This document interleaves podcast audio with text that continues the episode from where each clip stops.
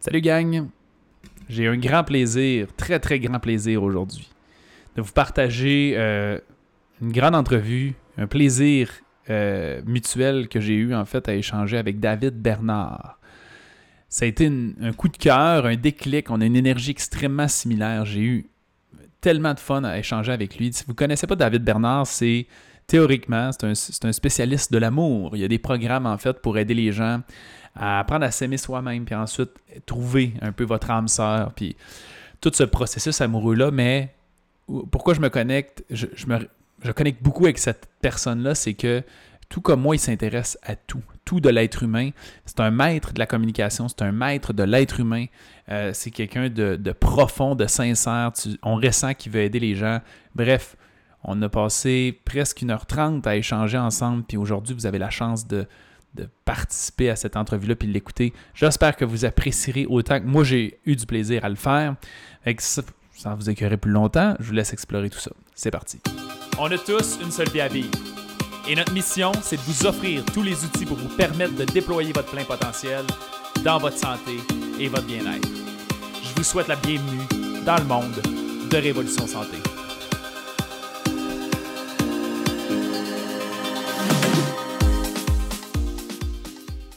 Wouh! Allô? Salut l'homme! Comment ça va? Écoute, je suis extrêmement content de. Bon, il faut le dire, de connecter. On ça, fait quoi, une petite demi-heure qu'on se parle avant de connecter. Puis, euh, je suis vraiment, vraiment content d'être là. J'avais un bon feeling. C'est pour ça qu'aussitôt que, que Jacinthe, euh, ton assistante, elle m'a proposé d'être avec toi. Je fais, ben oui, certain. Je, connaissais Alex de réputation, mais là, juste de connecter avec toi, je fais comme, Christy, ce gars-là, on est vraiment sais, quand tu dis ça à la même longueur d'onde, sur plein de sphères, à plein de niveaux dans notre pensée, même dans les gens qu'on admire, nos mentors. Fait que oui, c'est un privilège d'être là. Je suis vraiment content, Alex. Ce qui est drôle, c'est que là, ce que les gens sont en train de reprendre, c'est que moi, naïvement, un peu, de, je fais un live, on a un groupe privé, je fais un live à toutes les semaines, de, tous les jours, excuse-moi, de 5 minutes, juste. On appelle ça le boost matinal. Fait que c'est un petit sujet intéressant que j'avais le goût de partager. Fait que je plug mes affaires tout le temps. Puis depuis le début, toutes les personnes que j'invite, je leur dis ben, dans le fond, moi, j'aime ça quand c'est spontané, fait que j'essaie de pas trop parler longtemps avant.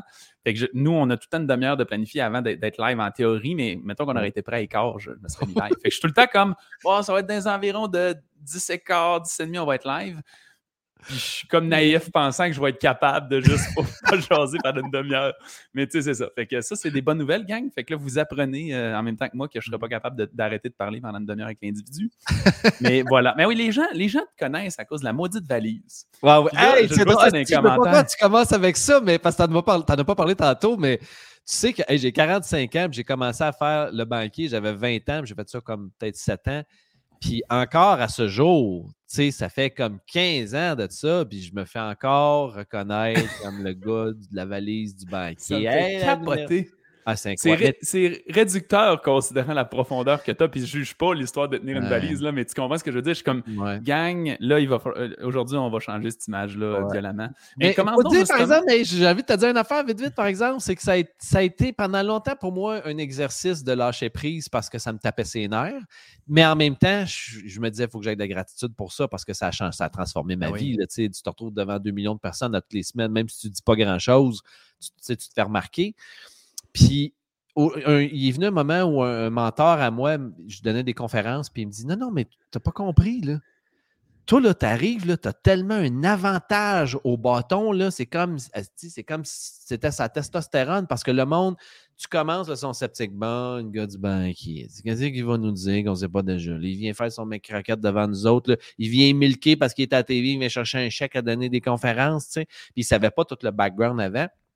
Fait que les gens commençaient, puis j'étais déjà, j'étais déjà comme mal positionné dans leur perception, mais ça me prenait 5 minutes, 10 minutes, 15 minutes, puis ils faisaient comme. la loi des attentes, un peu. Hein? Ah oui, parce que les attentes étaient au minimum du minimum. Là, pou, pou, pou, fait que ça faisait que je scorais fort, puis j'ai commencé à faire beaucoup de bouche à oreille en entreprise parce que le monde disait il faut que tu ailles le gars du banquier. Ouais, le gars du banquier. Non, non, je te dis, il faut que tu l'ailles, le gars du banquier. Ce qui m'a amené à donner 1700 conférences à, 17 ans. Mais beaucoup au début, tu sais, là, j'en fais un petit peu moins, mais je fais d'autres choses. Mais voilà, tu sais, bref, ça, maintenant, je l'assume à 100%. Ouais, c'est, en tout cas, il n'y a, pas, a, pas de mauvaise chose. Puis dès qu'on est vu, au moins on est vu, je pense. Mais après, effectivement, c'est ta responsabilité de te prouver. Mais écoute, Aujourd'hui, euh, j'ai marqué un petit peu dans la description pour ceux qui sont là euh, euh, qu'on entend parler beaucoup de toi sur le sujet de l'amour, entre autres à cause du programme Prêt pour l'amour, que vous avez un succès assez incroyable. On en parlera peut-être un, peu plus en, cours de route. Mmh Qu'est-ce qui t'a amené là? Qu'est-ce qui t'a amené à l'amour? Moi, on a déjà parlé un petit peu tantôt.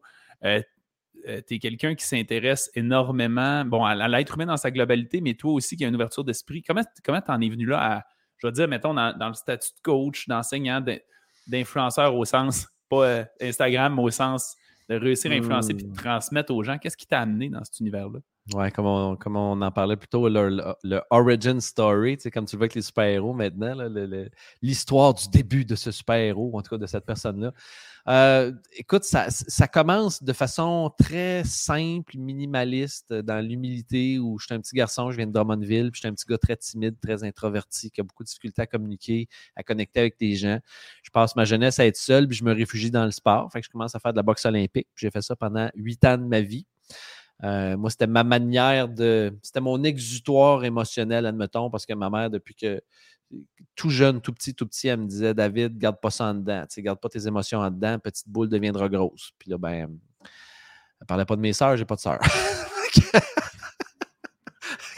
garde pas ça en dedans, sors tes émotions. Fait que pour moi, j'avais de la difficulté à parler. Fait que ça, se passe, ça, passait à travers, euh, ça passait à travers le sport. Fait que j'ai fait huit ans de boxe olympique. Je me suis retrouvé être champion québécois, médaillé d'or trois années consécutives, 33 euh, combats, 30 victoires, 3 défaites. J'étais un petit batailleur, puis c'était même, c'est devenu mon énergie d'envie, se battre pour gagner. Puis j'ai fait ça pendant quand même un bon moment jusqu'à ce que je commence le cégep. Puis là, au cégep, je réalise que euh, je commençais à être tanné de frapper dans la vie. Tu sais, j'avais envie de frencher. je faire quelque chose d'autre. Fait que je me suis éloigné de mon sport, puis j'ai commencé le cégep. J'ai fait trois ans de cégep. J'ai jamais passé mon deck parce que je faisais, j'étais en mode party, en mode sortir, en mode déresponsabiliser de la vie. Puis je me suis retrouvé à 19 ans à terminer trois ans de cégep dans brume, dans, un, brouillard d'alcool à me dire OK, mais qu'est-ce que je vais foutre de ma vie? Puis j'avais aucune idée.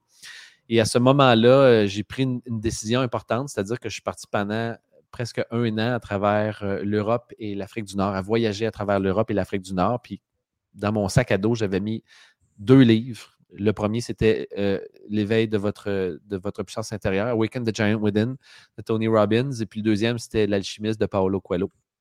Alors pendant un an, j'ai voyagé pour répondre à une question.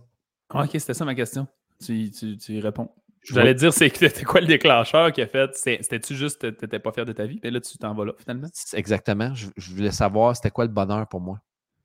Parce que, mettons, pour répondre encore plus spécifiquement à ta question initiale de qu'est-ce qui t'a amené à. qu'est-ce qui t'a fait que tu es arrivé là, je, te, je, te, partage un petit peu du parcours, mais euh, j'étais malheureux.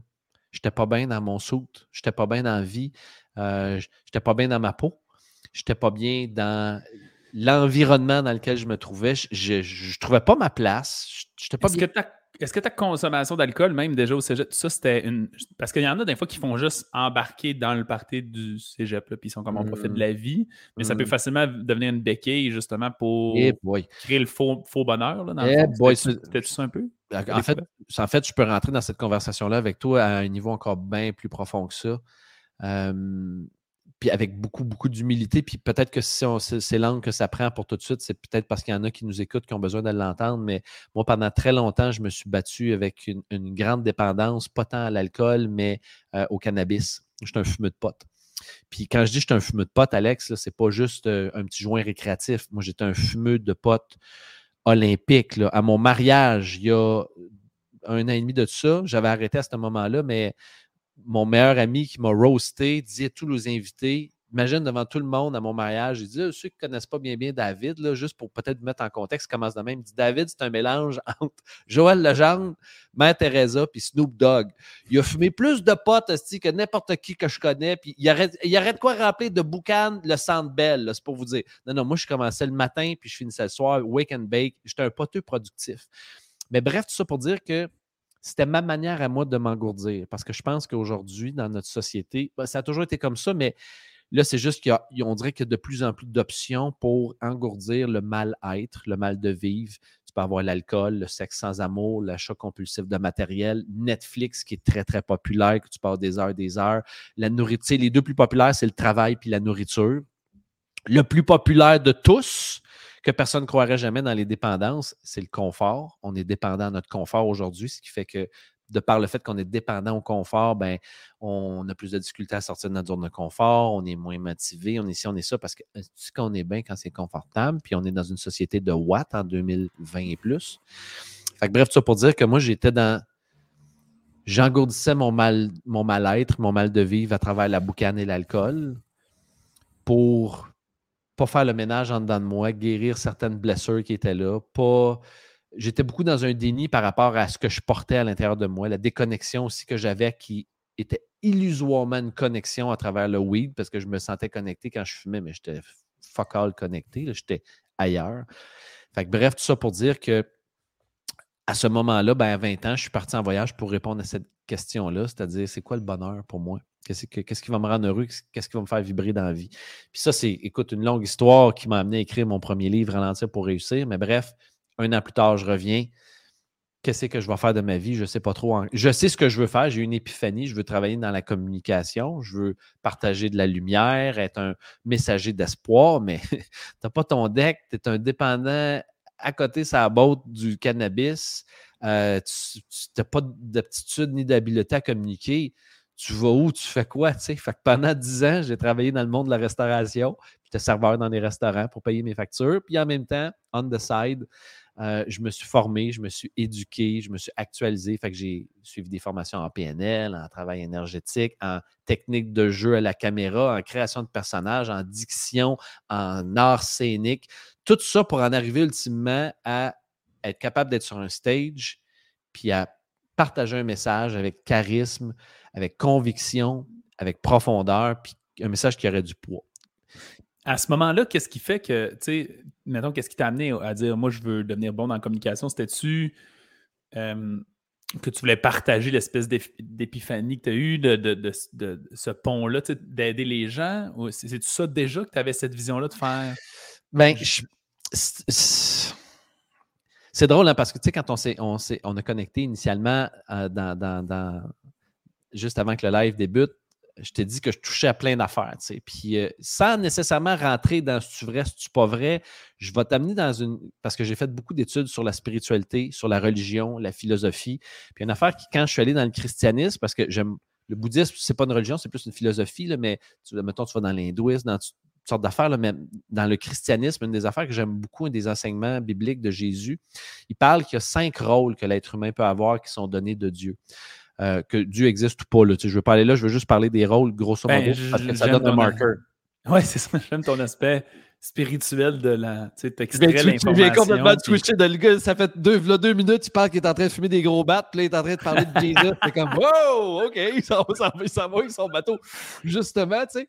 Mais bref, Jésus, dans la Bible, explique que Dieu investit chaque être humain de plusieurs énergies, plusieurs rôles, mais souvent, il y en a un qui est prédominant. Fait que tu as l'évangéliste, celui qui a le don de la parole, tu as le prophète, qui est celui qui a le don de la clairvoyance, la clairaudience, qui a connexion avec de l'information que d'autres n'ont pas nécessairement. Tu as le docteur, qui est en mesure de comprendre des textes plus compliqués, euh, d'enseigner, de partager. Le pasteur qui est davantage dans l'art euh, de prendre soin, puis tu as l'apôtre. L'apôtre qui est l'investisseur, le bâtisseur, l'entrepreneur, celui qui développe des affaires, qui bâtit, qui va faire des églises. Donc, dans ces cinq rôles-là, bien souvent, on en a un qui est prédominant. Bien, tout ça pour dire que moi, je pense, j'ai la croyance profonde que je suis né avec ce don-là d'évangéliste, c'est-à-dire la capacité de, de passer un message, mais au début, je ne le savais pas. Puis c'est venu sur le tard. C'est venu à 20 ans dans une expérience où j'ai frôlé la mort, que c'est devenu comme une épiphanie de ça va être ça ma mission, de travailler dans le monde de la communication. Mais c'est pas. Puis on peut avoir plusieurs rôles, mais il y en a un des fois qui est plus fort, qui est plus prédominant. avec les années, j'en ai, développé d'autres. Mais tout ça pour dire que pour moi, le côté évangéliste, conférencier, communicateur est très, très fort. Puis quand je l'ai senti, c'est devenu comme pour moi, c'était même plus une. Je savais pas comment j'allais y arriver, mais je savais qu'il fallait que j'y arrive, malgré le fait que j'étais timide. Ouais, il y avait une cohérence. On, ça sent ça, hein, cette histoire-là de cohérence. Euh. J'avais un appel très, très fort. C'est comme si d'un bord, euh, il y a ce dont tu veux t'éloigner puis ce dont tu veux te rapprocher, ce que tu regardes. Fait que c'est comme, mettons, quelqu'un qui, qui, s'apprête à courir le 100 mètres, puis il y a des deux pieds à côté, puis le pouf, il utilise ça pour se pousser. Il y a ce que tu veux t'éloigner d'eux, il y a aussi ce que tu vas aller chercher. Ben moi, dans ce que je voulais aller chercher, il y avait ce grand rêve-là de je me voyais sur une scène en train de parler, en train de partager ma philosophie, mes messages. Mais à ce moment-là, je ne savais même pas trop c'était quoi mon message. je ne savais même pas trop ce que je voulais partager. Fait qu'il a fallu que je me forme, que j'évolue, que je guérisse de mes blessures,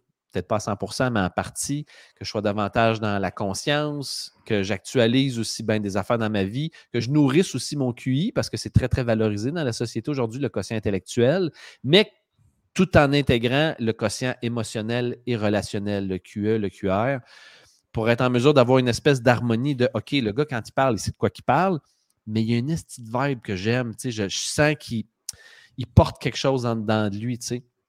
Fait ça a été cette espèce d'apprentissage-là à travers les, à travers 10 ans où euh, j'ai fait ça pour arriver, mettons, en boucler avec ce avec quoi tu as commencé.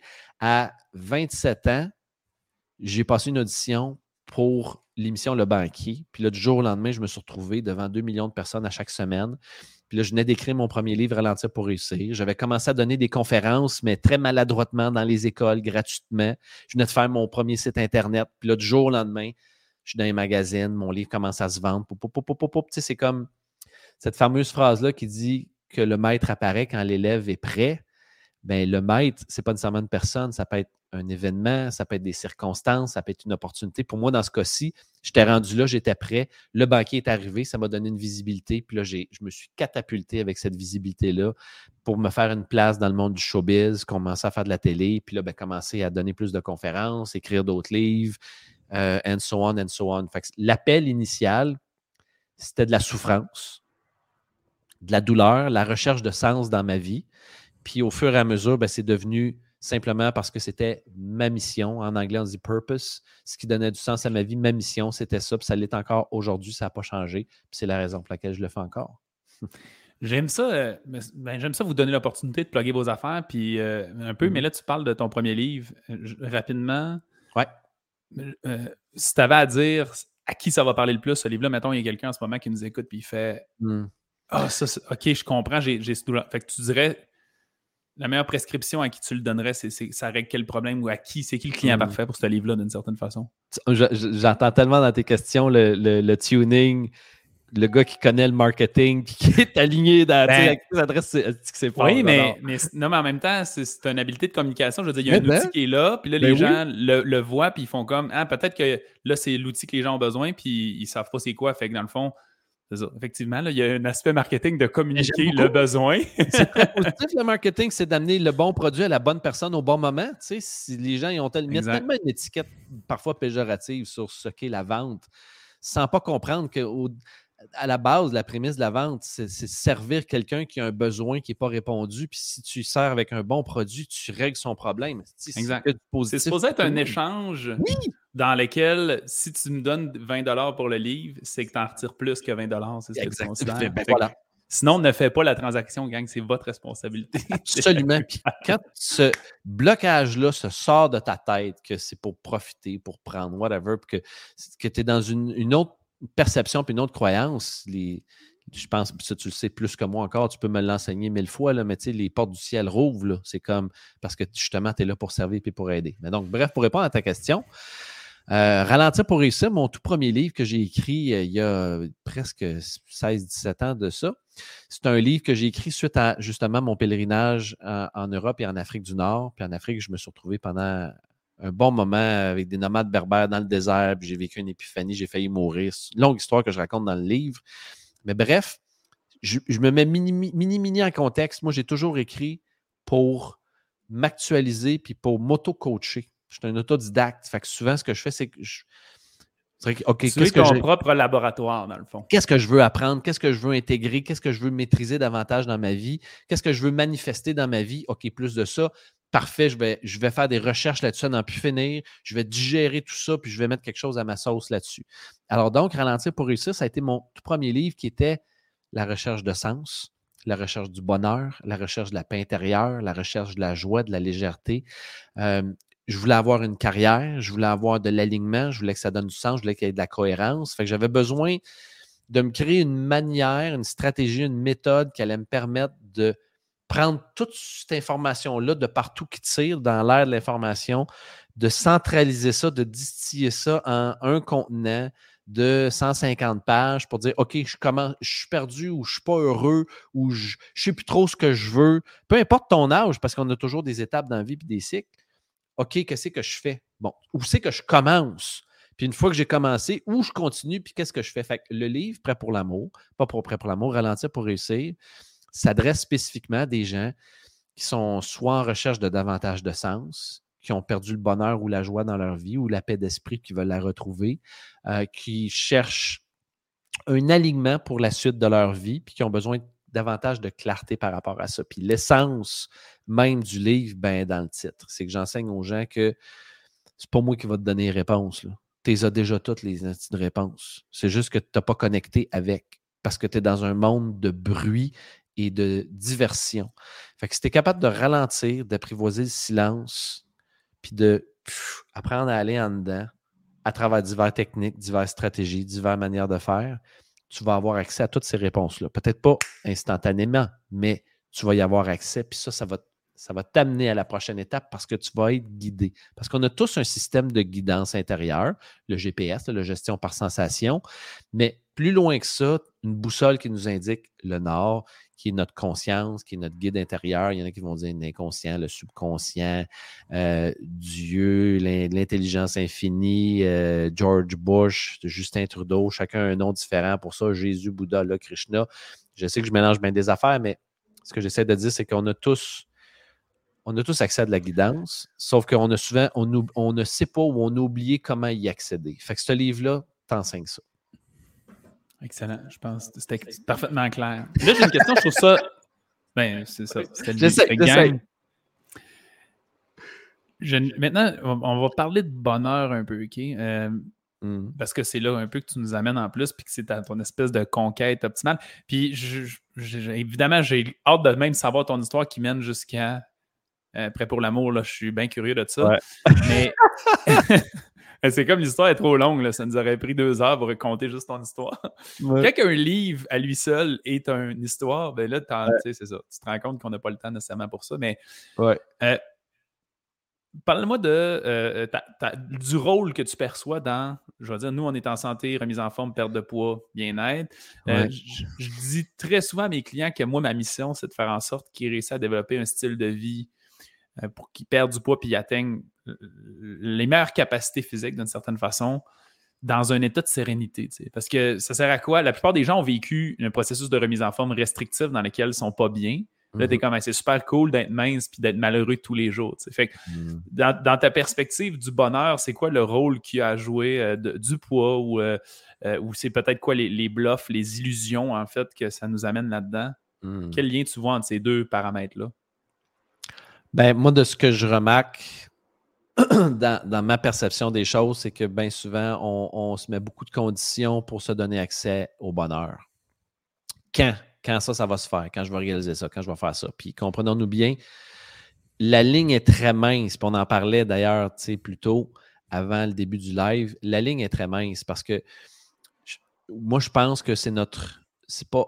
Moi, dire je mérite d'être heureux, j'ai complètement éradiqué le mot mérite. Pour moi, c'est tu as droit d'être heureux. Tu as droit au bonheur. Tu nais, c'est un droit ah, intrinsèque. Ah, tu n'as pas à mériter le bonheur. Tu n'as pas à mériter l'amour. C'est drôle, dernièrement, j'ai fait, il y a quand même une couple de mois, mais une conférence sur l'estime. Puis pas, je ne me, considère pas comme un spécialiste, mais j'ai la chance d'avoir une très grande estime qui m'a été transmise plus par mon mmh. éducation. Puis tu vois, j'ai porté la même conclusion. Quand j'essayais de faire qu'est-ce qui fait que j'ai de l'estime, la puis là, je n'avais pas mis le, le, doigt sur le mot droit.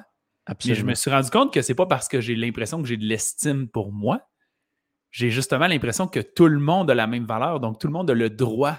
C'est ça, dans le fond. Absolument. J'aime ce mot-là. Tu, tu, tu nais avec ça, c'est ton droit inné comme, comme être humain d'être heureux, d'être en paix, d'être léger. Et là, tu disais de ne pas attendre à un moment, à un accomplissement, à donc, le poids en découle un peu de ça, mettons. C'est drôle parce que tu utilises un bon mot ici avec le, mot poids, puis je vais, je vais, te faire une petite métaphore connectée avec ça que je suis sûr que tu vas adorer, que peut-être même que tu vas adopter toi-même.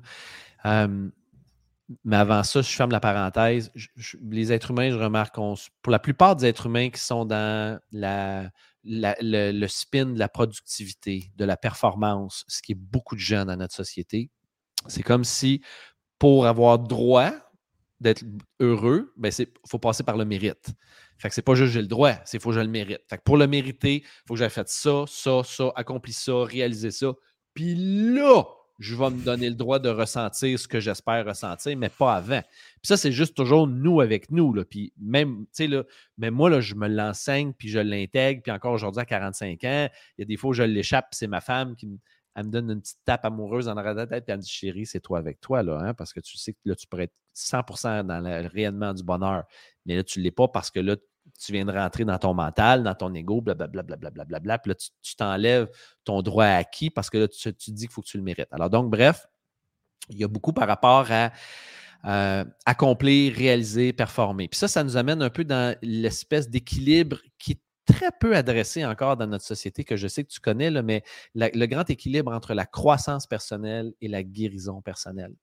Euh, on est beaucoup dans une société qui mise sur celui-là, la croissance personnelle. Puis on l'a vu avec les premiers conférenciers, on parlait de notre notre héros, notre mentor, Tony Robbins, il est beaucoup là aussi. Il parle beaucoup de la croissance personnelle. La croissance personnelle, c'est beaucoup dans l'énergie yang. On pousse, on est productif, on se motive, on s'en va par en avant. Go, go, go. Tu es capable. Ah fais des efforts, fais des sacrifices. C'est hop. Sais-tu quoi? Moi, une partie importante de ma vie, je l'ai réalisée, accomplie grâce à la croissance personnelle.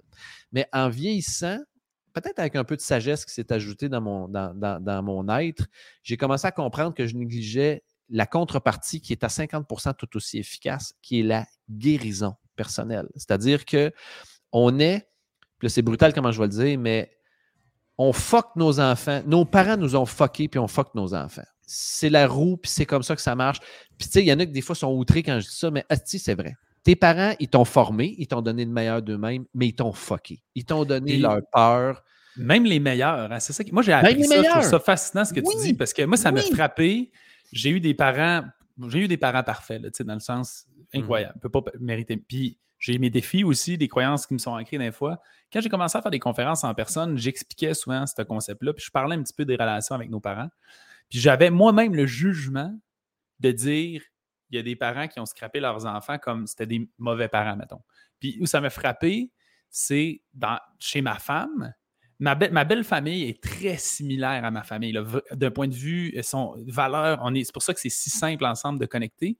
Je me suis rendu compte qu'elle avait tout plein de patterns, de croyances, qui, un manque de confiance qui avait été construit par des réactions de ses parents que je mmh considérais comme des parents parfaits. Puis là, j'ai fait Oh, ils ne se sont pas rendus compte que, que mmh en disant ça, l'enfant, des fois, c'est même pas le parent qui communique mal, c'est l'enfant qui interprète mal ça a tout fucké un peu sa tête son cerveau. Puis fait qu'on a une J'aime ça, qu'est-ce que tu apportes, parce que c'est vrai qu'on a une responsabilité individuelle là, de, de, trouver ça. Puis j'imagine c'est là que tu fais le pont avec la guérison par rapport à ça. Alors là, puis tu sais, le mot est puissant que tu utilises. Puis je sais que c'est vraiment.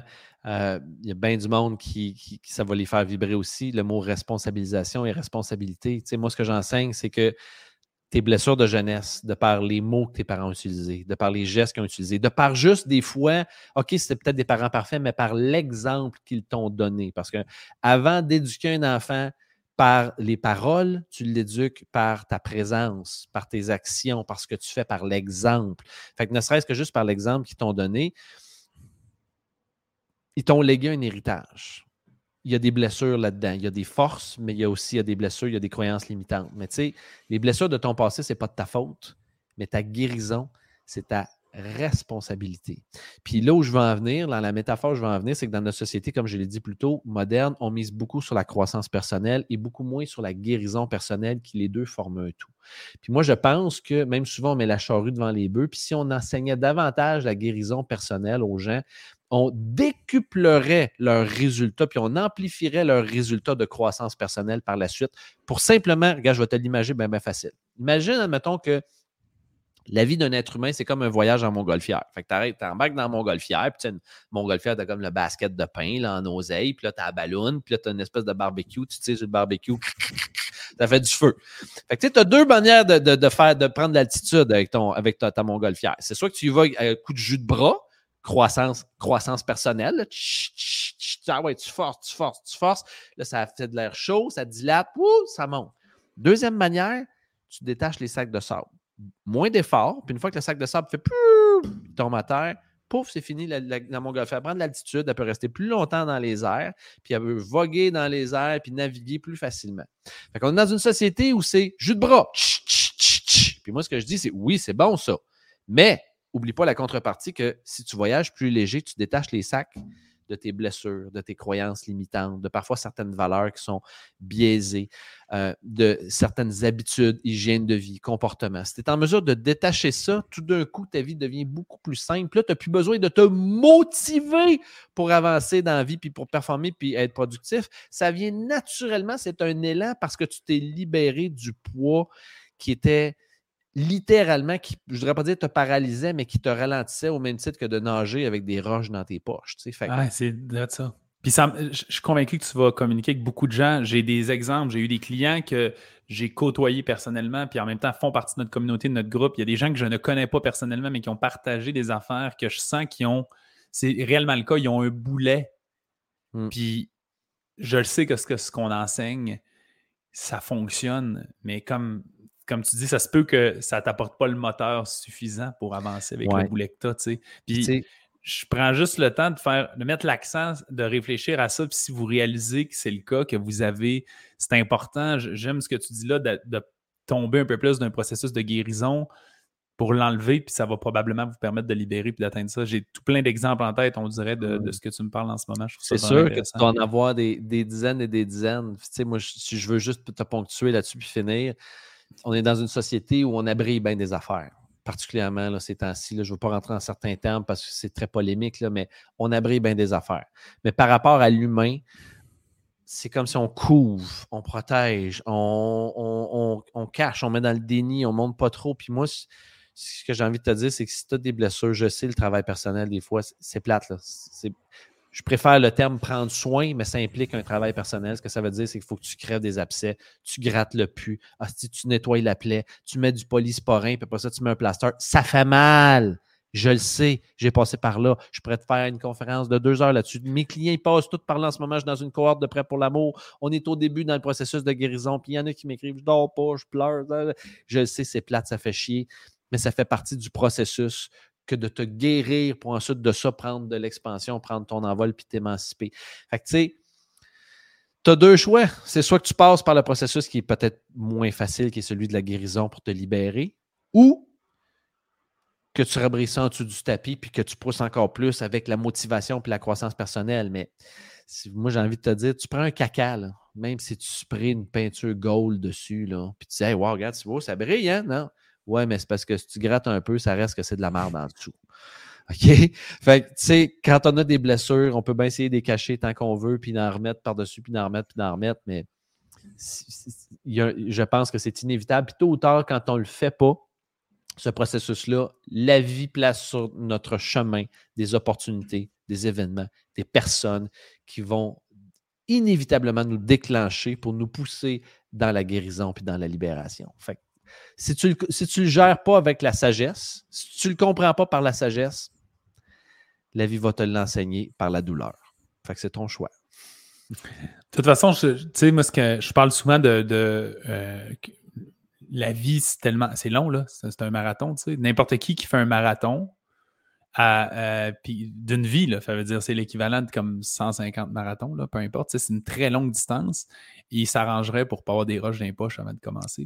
C'est ça. Fait que même, même l'entraînement, ça sert à rien de t'entraîner si tu as des roches dans les poches. Fait que mmh. j'aime vraiment beaucoup cette analogie-là. Puis tu vois, même euh, euh, je suis pas certain si. En tout cas, du moins, je ne mettais pas les mots de la même façon que tu l'as mis sur cette tranche-là entre la croissance et la guérison. Puis je trouve ça extrêmement intéressant. Euh, quand même dans un sujet connexe, puis je voulais aborder, euh, puis je pense que ça vient toucher à l'histoire du, prêt pour l'amour probablement, fait que je spécule, mais on a parlé d'estime, mm-hmm. euh, on a parlé de bonheur, mais ce qu'on vient de dire là de la guérison un peu, ça, joue d'une certaine façon sur l'estime également. Je pense que euh, toute cette cette facette-là de l'estime de soi, de l'amour de soi, que je pourrais le dire, du. Nous autres, on vit ça beaucoup. Est-ce que je mérite, je mérite d'être mince? Il y a des gens qui. Mais tu sais, c'est le succès. Là, on dit mince, mais parce que notre. Euh, je suis convaincu que dans ton protocole que tu fais dans Prêt pour l'amour, ça passe d'abord et avant tout d'être à l'aise avec soi, confortable avec soi. Fait que tout ce contexte-là d'amour de soi, quel, rôle tu vois qui joue dans le succès des mmh. gens? Fait comme, dans ta perspective à toi, comment t'expliquerais expliquerais ben, tu, mettons, dans, le protocole, dans la méthode, je te dirais que une des premières premières choses que j'enseigne, avant même d'être bien avec toi-même, c'est de trouver un endroit où tu vas te sentir en sécurité dans ton environnement, puis aussi comprendre que là où tu es en ce moment, c'est parfait. Parce que bien souvent, ce que les gens essaient de faire, c'est de changer euh, leur environnement avant de se changer eux-mêmes. C'est intimement, les deux sont intrinsèquement liés. Mais d'abord et avant tout, c'est de faire la paix avec écouter, à travers l'accueil, à travers certains mantras, à travers un changement de mindset, de perspective, de dire, regarde, où tu es en ce moment dans ta vie, là, exactement là, c'est correct parce que c'est la somme de toutes tes pensées, tes paroles, tes actions combinées qui t'ont amené à être là. Puis, tu sais, les gens agissent toujours par intention positive, même si des fois, ils ne le réalisent pas. Puis, même les pires atrocités ont été faites motivées par une intention positive. Ça, c'est un postulat en PNL. Ça peut être discutable. Il y en a qui ne sont pas d'accord avec ça, mais moi, je pense que de façon générale, les gens sont, sont propulsés par une intention positive. Ça veut dire que si tu es rendu où tu es rendu dans ta vie, tu ne l'as pas fait pour t'auto-détruire. Ou même si tu es en train de t'auto-détruire, il y a quelque chose dans, dans toi que c'est une intention positive qui te force à faire ça. Maintenant que tu es en train de prendre conscience, d'actualiser, que tu connectes avec peut-être une énergie de tristesse, de déception, de souffrance ou un désir euh, intense de vouloir changer, transformer ta vie, une des premières affaires, c'est avant d'essayer de changer quoi que ce soit, on va mettre de l'emphase sur ta relation que tu as avec toi-même. Parce que justement, tu parles d'estime de soi. Moi, je suis profondément convaincu que tout part de l'amour que tu te portes.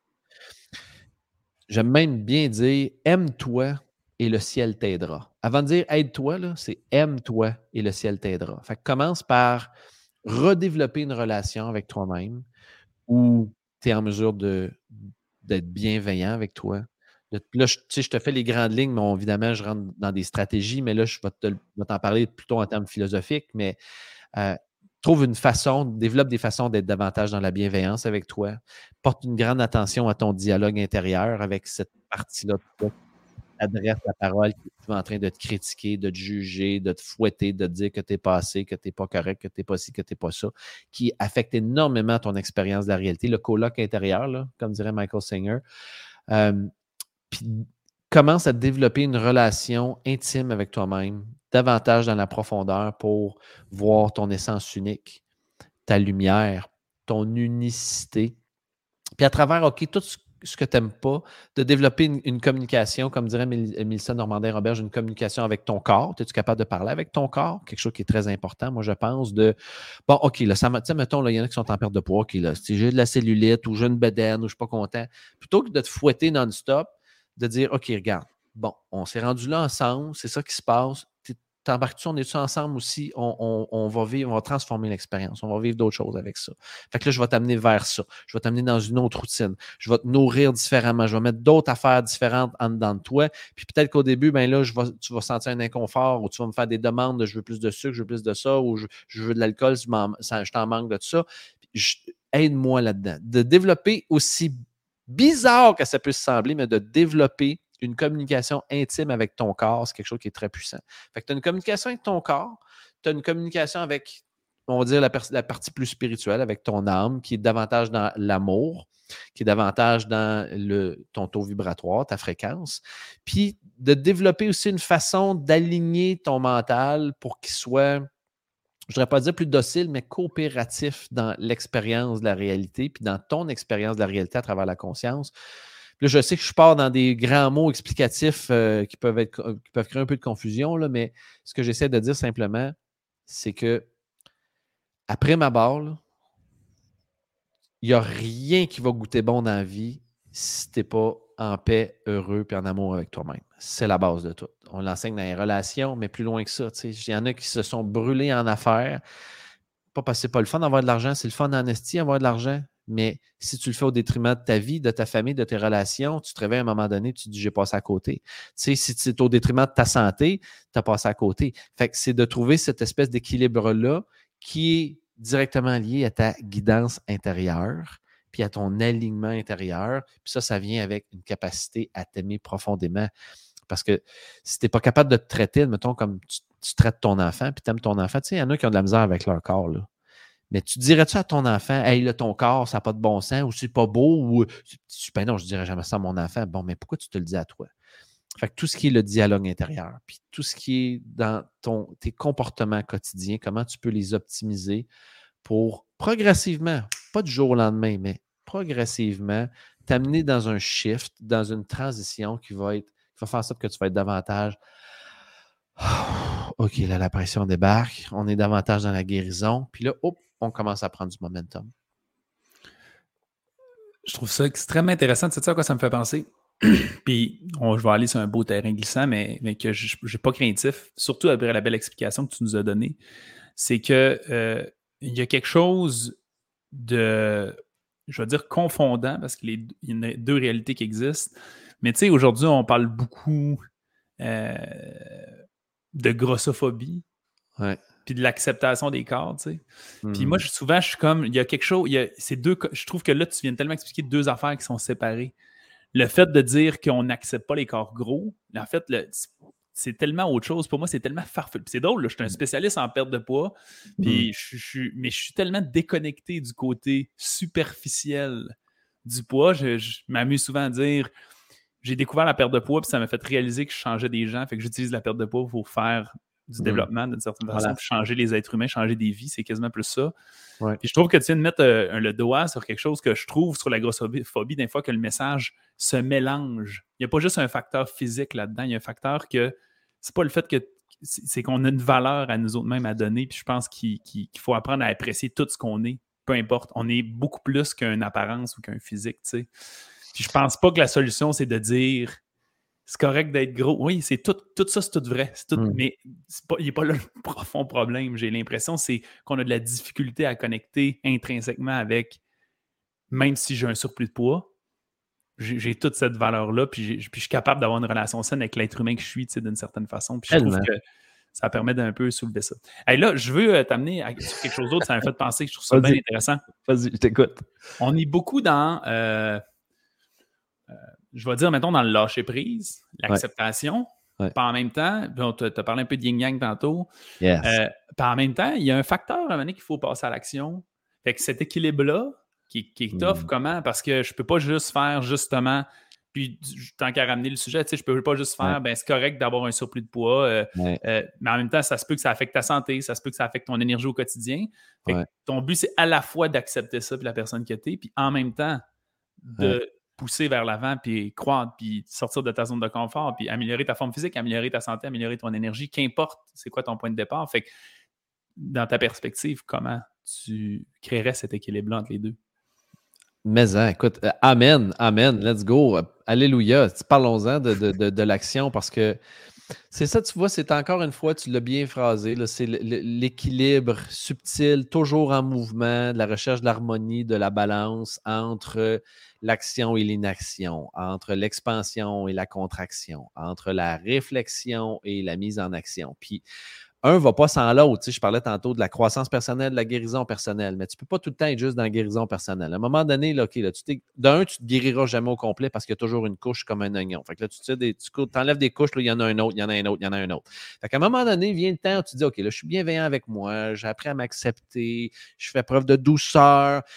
Puis je vais être beaucoup dans l'humilité là-dedans. Là, moi, j'ai été pendant des années comme ça. Je me suis guéri et tout ça. Mais là, j'étais chez nous, je faisais rien, je mangeais des chips, puis j'écoutais Netflix c'est comme, oui, mais là, j'ai besoin de douceur. Oui, je comprends, mais à un moment donné aussi, tu as besoin d'autre chose. Parce que tu n'es pas ici pour gaspiller. Tu sais, c'est un peu comme l'exemple biblique de, des trois personnes qui se sont fait donner des talents. Puis le, premier, il a peur, il va l'enterrer. Puis l'autre, il dit, ah ouais, il les investit, puis il revient, puis il s'en fait redonner encore plus. Pourquoi? Parce qu'il a eu l'audace d'investir ses talents, puis de les amener dans le monde, puis de prendre des chances, de prendre des risques. On n'est pas né pour rester chez nous à avoir peur et à dire OK, mais je vais m'accepter comme je suis, puis je m'aime, puis je suis bien. Non, non, ça prend plus que ça. Tu es là pour te réaliser, tu es là pour te développer, tu es là pour être en expansion. Fait que oui, dans ta phase de contraction, où tu veux te guérir, tu veux faire la paix, c'est inévitable. Il faut que tu passes par la guérison personnelle tôt ou tard, un jour ou l'autre. Puis la raison pour laquelle il y a des crises de la quarantaine, de la cinquantaine, c'est parce que le monde, ils ne l'ont pas fait. Fait qu'à un moment donné, ça leur pète d'en face. Mais à partir du moment où tu l'as fait, ça, ce, mouvement-là de te guérir, de te libérer, de t'alléger, bien vient la contrepartie. Il faut que tu te dises là, là, mon chum, ça s'en va par en avant. Qu'est-ce que je veux? Qu'est-ce qui est important pour moi? Tu sais, j'entendais euh, Charles Côté de Drôlement Inspirant podcast, puis il disait, ça me faisait rire parce que, tu sais, Charles, il mesure 6 et 6. moi, j'ai beaucoup de respect pour lui, même si des fois, il y en a qui le trouvent dérangeant parce qu'il punch puis il pique. Tu sais, il mesure 6 et 6. Il est grand, il est maigre. S'il penche par en avant. Il dit, tu sais, je suis grand, je suis maigre, je le sais. Fait que des fois, je me regarde sur stage, puis là, je dis, je me trouve grand, je suis maigre, j'aime pas ça comment je suis. Puis là, là, il dit, ouais, mais là, accepte-toi comme tu es. Non, non, je veux pas m'accepter comme je suis. Oui, je m'aime, mais j'aime pas ça. Je veux le changer. OK, qu'est-ce qu'il faut que je fasse pour le changer? OK, il faut que je change mon alimentation, il faut que je m'entraîne, il faut que je prenne de la masse. Puis quand il parle, il parle avec beaucoup de sagesse. Il ne dit pas ça va se faire en, trois mois ou en six mois. Il parle en termes d'années. Je suis conscient que ça va prendre des années parce que je suis un grand fouette, mais je vais me solidifier, je vais prendre de la masse. Puis à un moment donné, tu vas me voir, tu vas dire oh, tu es chanceux, il est grand, puis il est musclé. Non, non, mais c'est ça. Puis là, tu me dis ah, à un moment donné, c'est comme Hey, qu'est-ce que tu veux? Qu'est-ce que tu as besoin pour le chercher? Puis, tu sais, une notion qui, moi, dans, ma, dans, mon, dans mon mindset est très, très efficace. Euh, puis je, l'ai apprise d'un gars qui a fait polémique pour plein de raisons, qui est Andrew Tate, mais que je respecte, moi, pour plein de raisons, même si je ne suis pas d'accord avec tous ses points. Andrew Tate, à un moment donné, il parle de la différence entre le mode amateur et le mode pro. Puis moi, pendant longtemps, J'étais, comme je t'ai dit, un poteux productif. Fait je faisais mes affaires, mais oh, ça va, Kuna Matata, c'est une vie sans souci, ça allait bien. Puis là, on est, je me suis réveillé, j'ai fait, Chris, je suis en train de passer à côté de ma vie à plein de niveaux, même si de l'extérieur, j'ai du succès, le monde, il me regarde, puis il me respecte, puis il m'admire, tout ça. Moi, je sais qu'avec le potentiel que j'ai, je passe à côté de plein d'affaires, puis je sacrifie plein d'affaires parce que je veux garder mon buzz. Fait que là, à un moment donné, j'ai dit, OK, là, j'ai des, décisions à prendre, j'ai des affaires qu'il faut que je fasse, il faut que je passe en mode professionnel. Fait que la différence, là, n'est pas nuancée, pas en tout. Asti est tranchée au couteau. Il y a des affaires dans la vie, là, tu le fais, tu le sais, tu es amateur. Tu te lèves le matin, puis là, tu as snoozé, as, snoozé huit fois sur ton réveil. Puis là, là, tu prends ça mollo. Puis là, tu dis, ah ouais, matin, on va manger une Pop-Tart. Là, ça ne me tente pas de manger comme du monde. Là. Puis là, là, tu t'arrives le soir, puis là, tu sais qu'il faudrait que tu fasses attention. Mais tu ah, tu vas prendre un dessert à soir, puis tu vas prendre trois verres de vin. Puis là, tu arrives la fin de semaine, tu dis, ah, tu sais, c'est la fin de semaine, je le mérite. Tu vas l'échapper. Tu prends une bouteille de vin et demi, puis tu dis, pas grave, c'est le week-end. Puis là, tu as pris un peu de poids, puis là, tu dis, ah oui, mais là, il faut que je m'accueille, puis que je m'accepte comme je suis, puis c'est correct. Ah, c'est bullshit, man. Arrête d'être bullshité, Colin. Arrête. Là, tu es en mode amateur. Tu vis ta vie en mode amateur. Je pense qu'à un moment donné, là, il est temps, si tu veux, mais tu peux rester là aussi si tu veux, si tu es en paix avec ça. Exact, plains-toi pas. Si tu es en paix avec ça, puis que, tu sais, à un moment donné, là, ma femme, elle m'a dit, elle dit, mon amour, moi, là, je t'ai rencontré, tu fumais du pot. Si tu veux continuer à fumer du pot le restant de tes jours, tu ah, m'as aimé pareil. Ça ne changera pas rien, mais c'est toi que je veux souffrir parce qu'à tous les jours, tu n'es pas content, tu es dans une polarisation, tu ne te sens pas cohérent, tu ne te sens pas congruent, tu es déchiré, tes yeux sont cernés, tu n'as pas l'air bien. Moi, je m'en fous. Fume si tu veux, du matin au soir. Mais si tu fumes, tu fume puis assume-les puis arrête de planicher. Sinon, change-les. Tu sais, à un moment donné, là, j'ai fait OK, là, il est temps que je passe en mode pro. Fait que là, c'est quoi ça veut dire mode pro? Fait que, tu sais, on a chacun notre définition. Mais moi, mode pro, ce que ça voulait dire, c'est que je me lève à 5h55 du lundi au vendredi, non négociable. Puis quand le cadran sonne à 5h55, je me fais un, compte à rebours, 5 à 3, 2, 1. À 1, je suis debout. Ben, maintenant, là, Alex, 5h55, du lundi au vendredi, je suis debout. Je me lève, qu'est-ce que je fais? M'envoie aux toilettes, après ça, je vais m'entraîner. C'est 40 minutes, je me donne comme un chien. Il faut que je sue, il faut que ça fasse mal un peu. Ensuite de ça, qu'est-ce que je fais? Je fais une méditation, je fais un travail énergétique, je suis passionné de guitare. Ensuite de ça, dans mon horaire, ça fitait plus à un moment donné, je faisais 45, 55 minutes, c'était trop, je l'ai réduit, j'ai 30 minutes. OK, je fais 30 minutes. Fait que je commence ma journée, il est 8h30, 8h40 à peu près je, suis, je me suis entraîné, j'ai fait un travail énergétique, j'ai médité, j'ai fait mon post de médias sociaux, je suis seté. J'ai déjà fait plus d'affaires que des fois je faisais en une journée de temps quand je te fumais de pote. Je me disais, ça va. Là, je suis passé en mode pro. Puis, sais-tu quoi? Ça me rend fucking heureux. Je suis fier de moi. J'aime ça. ça veut-tu dire qu'à un moment donné, je ne vais pas repasser à mode amateur? Peut-être. Des fois, on en parle, mais je me dis, tu quoi, peut-être que quand je vais retomber, euh, quand je vais prendre ma retraite à 65 ou à 70, on verra quand je décide de la prendre. Puis tu quoi, peut-être bien que je recommence à fumer du pot. Si ça me tente à ce moment-là. Puis peut-être bien que je vais me pogner le cul, puis je ferai plus rien de ma vie, puis je vais être sur mon ponton, puis je vais fumer des battes, je vais me dire, c'est correct, c'est ça la vie. Mais pour le moment, là, là ce que j'ai envie, ce que ma guidance intérieure me dicte de faire, c'est là, là, ah ouais, là, tu as détaché tes sacs, là, c'est go, jus de bras, mode professionnel. Là, tu n'es pas en mode amateur, tu es en mode pro. Fait que je suis en mode pro. Fait que ça pour te dire que je pense que une nuance importante, oui, c'est important l'acceptation, c'est important de ralentir, de comprendre c'est quoi ton vrai nord sur ta boussole, ce qui te motive, tes valeurs profondes, ce qui va te rendre heureux, de faire la paix avec toi-même, de te guérir, de te pardonner. C'est tout un processus, c'est hyper important. Mais une fois que ça c'est fait, ou en tout cas que c'est en action puis que c'est avancé, à un moment donné, là, je, je vais te le finir avec ça. J'entendais Martin Latulippe dire ça, je trouvais ça génial. Il faut que tu lâches le bord de la piscine. Là, moi, cet été, là, trois étés de ça, j'ai commencé à enseigner à ma jeune fille, elle avait 8 ans, mais elle avait à cette époque-là 5 ans ou même 4 ans. 5 ans. Elle avait 5 ans quand on a commencé. J'achète une piscine, mets ça dans le cours. Elle n'a jamais nagé de sa vie, puis elle a peur. Puis là, sur le bord de la piscine. Puis là, moi, je suis au milieu de la piscine. Je dis Viens-t'en, ma chérie. Viens-t'en, ma chérie. Oui, mais papa, j'ai peur, j'ai peur. Je ne sais pas nager. Viens, je vais t'attraper. C'était peur en hostie. Mais c'est qu'à un moment donné, il faut que tu lâches le bord de la piscine? Mais le jour où elle l'a fait, elle a fait hein, hein, puis elle a commencé à nager en petit chien. En un été, elle nageait dans le fond de l'eau, elle allait chercher des affaires dans la piscine, elle capotait sa vie, c'est devenu une grande nageuse. C'est probablement sa plus grande force dans les sports, c'est la natation. Mais pourquoi? Parce qu'à un moment donné, elle a lâché le bord de la piscine. Fait que j'ai envie de dire, pour finir, à tous ceux qui m'écoutent en ce moment, qui se posent des questions, peut-être que tu es rendu à dire, il faut que tu prennes soin de toi. Parfait, c'est correct, fais-le. Mais peut-être tu sais que tu es rendu à lâcher le bord de la piscine, puis te propulser en avant, puis commencer ton mode professionnel. Puis si c'est ça, stop fucking around. Arrête de faire la plaignardise puis la bitcherie, man. Ah ouais, en avant, professionnel, that's it, that's all. Pas d'excuses. J'adore ça. Dans mon petit boost matinal cette semaine, j'ai parlé du fait que les gens, souvent, ils n'ont pas payé le prix puis ils veulent avoir déjà les objectifs. Ça me fait parler, ça me fait penser beaucoup à ça. Puis tu vois, j'ai entendu, pour citer des gens, des fois, qui vont reconnaître, j'ai entendu d'un podcast il y a quand même longtemps, euh, Marilyn Jonca, qui disait dans un podcast qu'à un moment donné, elle, son agente, si je me. Pour peut-être un autre terme, mais si je ne me trompe pas, son agente, c'est euh, comme sa cousine, c'est quelqu'un de sa famille. Puis à un c'est ce qu'elle a dit. Elle a fait là, tu es au max avec la. tu sais, justement, tu es amateur dans le fond. C'est un peu ça qu'elle disait. J'aime beaucoup la tranche entre les deux. Puis vous voyez, depuis, là, tout à coup, on, on, la voit plus. Elle dit que son émission télé rendue. Pourquoi? Parce qu'elle répond. Puis je pense que de, cette façon-là, tu finis par collecter vraiment ce que tu mérites. Euh, T'avais-tu un, engagement dans six minutes? Si on dépasse de quelques minutes, ça te dérange? Non, non, non, pas du tout. Prends ton temps, vas-y. Parce que là, je vois une question dans les commentaires. J'avais un autre sujet que je voulais parler. Puis là, tu sais, fait que le nombre de minutes qui reste, puis ça ne rentrera pas. Là. Le bucket est pas assez gros. Fait qu'on va prendre juste une, couple de minutes de plus.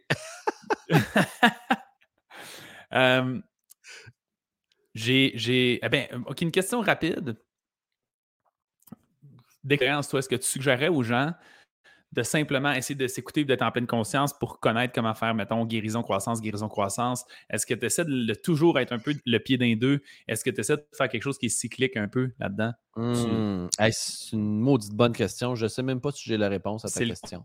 Ben, c'est le combat d'une vie. C'est pour ça que je te dis d'expérience. Tu sais, moi, j'essaie tout le temps de créer un équilibre, dans le fond, ce qui existe, c'est mmh impossible. J'essaie tout le temps de faire ça. J'ai comme je vis dans un monde de licorne où j'aimerais que mais les 52 semaines dans mon année soient parfaitement équilibrées et se répètent à vitam aeternam. Puis j'ai exactement le temps parfait de passer avec mon couple, avec ma famille, dans mon entreprise, mm-hmm. à. C'est impossible. cet équilibre-là, j'essaie, puis ça ne marche pas. Euh, fait que ben, J'aurais une réponse peut-être à un niveau... plus d'être à l'écoute de moi. Là. Ouais. Ben, ma réponse, ce serait peut-être à un niveau plus euh, philosophique, à l'écoute de moi et aussi à l'écoute du, du feedback. De, moi, j'ai cette croyance-là que je vais utiliser le mot la vie, là, entre parenthèses, Dieu, Jésus, Bouddha, le Krishna, etc. La vie est toujours en constante communication avec toi. La question, c'est pas si la vie communique avec toi. La question, c'est est-ce que tu portes attention? Puis, il y a quelque chose par rapport au, input. Il y a ton output dans la vie, ce que tu envoies, puis il y a le input, ce qui revient. Puis, il y a quelque chose par rapport au input qui est beaucoup dans. Euh, qui, qui est porteur de beaucoup d'informations. Puis moi, j'ai cette croyance-là que la vie, c'est des, des, saisons, c'est des cycles. Fait que tu as des printemps, des étés, des automnes, des hivers. Puis tu peux bien essayer de labourer ton champ comme un débile mental en hiver, puis essayer de semer, tu, des coups d'épée dans, dans l'eau. Ça ne sert à rien. Tu perds ton temps, tu perds ton énergie, tu n'es pas efficace. Fait qu'il y a des moments dans la vie où il faut que tu clenches. Puis quand il faut que tu clenches, il faut que tu clenches. Puis il faut que tu laboures. Puis ensuite de ça, il faut, faut, que tu arroses, puis tu regardes ça pousser. Puis ensuite de ça, ben, il faut que tu récoltes. Puis ensuite de ça, une fois que tu as récolté, il faut que tu nettoies, tu le sens en jachère. Puis ensuite de ça, ben, euh, là, ça devient en repos, puis en régénération. Puis ensuite de ça, le cycle repart. Fait pour moi, c'est l'équilibre, je pense, n'est pas nécessairement sur le court terme de dire je vais essayer de faire les deux en même temps, mais plutôt je vais essayer de, répartir ça sur, par exemple, une année. Exact. C'est mon observation. Oui, j'ai des quarts, moi, bien souvent. J'ai des quarts d'année où je sais que ce quart-là, je suis un peu moins productif. Euh, ou des moments, mettons, de un ou deux mois, un mois et demi, où je sais que là, je suis moins productif. Euh, ça sert à rien que je pousse parce qu'il faut que je me régénère. Puis je le vois dans, le input de la vie, il n'y a rien qui rentre. Tu sais, comme travailleur autonome, j'ai eu de la misère avec ça pendant des années. Je, devenais anxieux. Je me disais, voyons, le téléphone ne sonne pas, j'ai pas de courriel, comment ça se fait? Puis je n'avais pas encore développé ben, des stratégies, comme par exemple un vrai entrepreneur web comme par exemple toi, fait ce fait puis ont mis en place, ce qui fait que moi, je vivais beaucoup d'insécurité avec euh, le. J'étais dans les aléas un peu de la cigale, tu sais, que quand, il fait beau, euh, je m'amuse, mais après ça, je n'ai pas de réserve, tu sais. Fait que ça, ça, me stressait énormément, mais avec les années, j'ai appris que c'est normal. Puis des fois, il n'y en a pas. Le input, c'est qu'il faut que tu te régénères, que tu te reposes, puis que tu sois dans une énergie. Mais ça, ça ne veut pas nécessairement dire d'être dans la guérison parce que peut-être que tu l'as fait le travail. Mais à ce moment-là, ça peut peut-être être dans la planification stratégique, euh, dans l'alignement stratégique, dans la, la recherche d'informations ou d'enseignement, la recherche de sagesse qui va te permettre d'accéder à un prochain niveau dans ton évolution, dans ta vie, dans ce que tu désires expérimenter dans la réalité de, de ce que c'est cette grosse poutine-là. Tu sais. Fait ça revient en fait là, à ce que tu as dit en, terminant ta question. C'est qu'il faut que tu sois connecté avec toi-même. Puis ta guidance intérieure va t'aligner. Fait que moi, je pense que plus tu es connecté, plus tu es perceptif, plus que tu vois donc ce qui se passe, puis plus tu vois c'est quoi le input, le output, le output, OK, qu'est-ce qui se passe? Ça marche-tu, ça marche-tu pas? Qu'est-ce que j'ai besoin d'ajuster en temps réel? Puis là, tu l'ajustes, puis ensuite de ça, ben, tu continues d'avancer en fonction de l'information présente. On a, une, énergie, on a une conclusion similaire. C'est un peu ce que je suis en train de découvrir. Je suis quand même plus jeune que toi, un peu d'expérience. Euh, année, euh, pas beaucoup d'années, moi, au bâton, là, dans le sens euh, en tant qu'entrepreneur même. Fait que c'est ce qui fait que je me rends compte que ce sont des grosses vagues, puis j'ai pas encore catché la vibe de m'écouter. Je suis brûlé, c'est associé à des mm. saisons. puis c'est ça. Je pense effectivement qu'il y a moyen de créer un équilibre, mais être capable de, de trouver un peu tout ça. Euh, dans le fond, l'histoire de Prêt pour l'amour, comment, comment ta vie te mène à ça? Je voulais. Ben, peut-être qu'on est mieux de répondre à, une question de Chantal juste avant, tiens. Vas-y. Chantal, c'est quoi t'as dit, Chantal? Ah, là. Depuis quand tu consommes plus, euh, c'était quoi le déclencheur? OK. Oh, c'est ton histoire de cégep ou non? Là, ce que tu as euh, parler, c'est ça, c'est que tu un professionnel puis tu encore. Quand je te dis que j'étais un professionnel, un fumeur de pote professionnel, moi, ça, ça, va faire deux ans que je n'ai pas consommé. Je suis rendu à 20 21 mois. J'ai arrêté de compter, là, mais je, pense que je suis rendu à 21 ou 22 mois de non-consommation. Euh, beaucoup, beaucoup, beaucoup de tentatives infructueuses de j'arrête, je recommence, j'arrête, je recommence, amour, haine. Puis, tu sais, moi, euh, Marie-Jeanne, Marie-Jeanne pour Marie-Joanna, Marie-Jeanne, le cannabis, le weed. Mary-Jane, c'était mon amante, c'était ma maîtresse. Moi, je l'aimais, je l'aimais? Puis encore à ce jour, jamais je vais essayer de de dire le contraire. J'aimais cette buzz-là plus que n'importe quoi dans la vie. Je pense même, c'est quasiment plus qu'un orgasme, puis j'ai eu du très bon sexe dans ma vie, j'en ai encore, là, mais bref. pour moi, le weed, c'était le buzz des buzz premium, l'affaire que je recherchais le plus dans la vie. Fait que c'est pas, pour, pas peu dire. Là, fait que pour lâcher ça, encore plus quand tu arrives dans un, moment où au niveau de la société, c'est rendu de plus en plus toléré, même qu'au Québec, c'est légalisé. Tu peux t'en ben, Juste le fait que tu en parles là, il pas si longtemps, il n'y a aucune personnalité quelconque publique qui parlait jamais, jamais, jamais de drogue. C'était comme Puis maintenant, c'est rendu, surtout dans les podcasts, télé, on entend moins ça un peu. Mais, bro, je peux t'en parler à, bien des sauces parce que, tu sais, moi, Tim Ferriss, Terence McKenna, Alan Watts, je peux te parler des psychotropes, je peux te parler de, du psilocybine, je peux te parler de la MDMA. J'ai fait des recherches là-dessus, puis j'ai pas juste fait des recherches dans la lecture. J'ai approfondi les recherches sur le terrain avec des essais. Je veux dire, j'ai approfondi mon expérience des, états altérés, des réalités altérées. Je pourrais te faire une conférence là-dessus. moi, je pense qu'il y a beaucoup à aller chercher à travers les états altérés qui ont, que, la société, le gouvernement essaie de vilifier puis de mettre ça de négatif. Quand en réalité, je veux dire, c'est pas pour rien qu'il y a du monde qui s'en va faire de l'ayahuasca à Hawaï euh, ou au Pérou. Euh, euh, mais on est complètement ailleurs, mais tu n'as pas l'impression, parce que tout ce qu'on a parlé aujourd'hui, je trouve que ça fait partie de ça. Des fois, puis peut-être que je n'ai pas confiance en l'humanité, mais je suis assez d'accord avec toi que moi, j'ai ça quand on démonise un élément. je trouve qu'on commence à faire ça avec la technologie, avec les réseaux sociaux. Moi, je suis un mm-hmm. jeune parent, mais toi aussi, dans le fond, ta fille à l'âge à ma fille, tu sais, fait que on arrive vite dans haut, les cellulaires, les iPods, les réseaux sociaux, mm-hmm. les, puis mm-hmm. ah, moi, j'en donne pas. Moi, le Wi-Fi, ils ont, le contrôle parental, puis moi, je, comme, je comprends tous ces outils-là, mais le but ultime, c'est d'apprendre à utiliser la machine, puis j'ai l'impression des fois qu'on n'a pas la sagesse. Non, ce qu'il faut, c'est D'un point de vue populationnel, c'est ça que, qui, Ce que tu veux, c'est que tu outilles puis tu éduques, par exemple, les enfants spécifiquement là-dessus. En tout cas, dans ma perspective, je ne me prétends pas spécialiste en la matière, mais moi, je pense mais que je quand, mais quand tu essaies de réprimer quelque chose, là, le, mouvement de la contraction, c'est l'expansion. Fait que la contrepartie. Fait que si tu essaies de réprimer quelque chose chez un enfant, chez un adolescent, est-ce que ça va finir par te péter d'en face tôt ou tard parce que tu le brimes dans son essence ou dans son.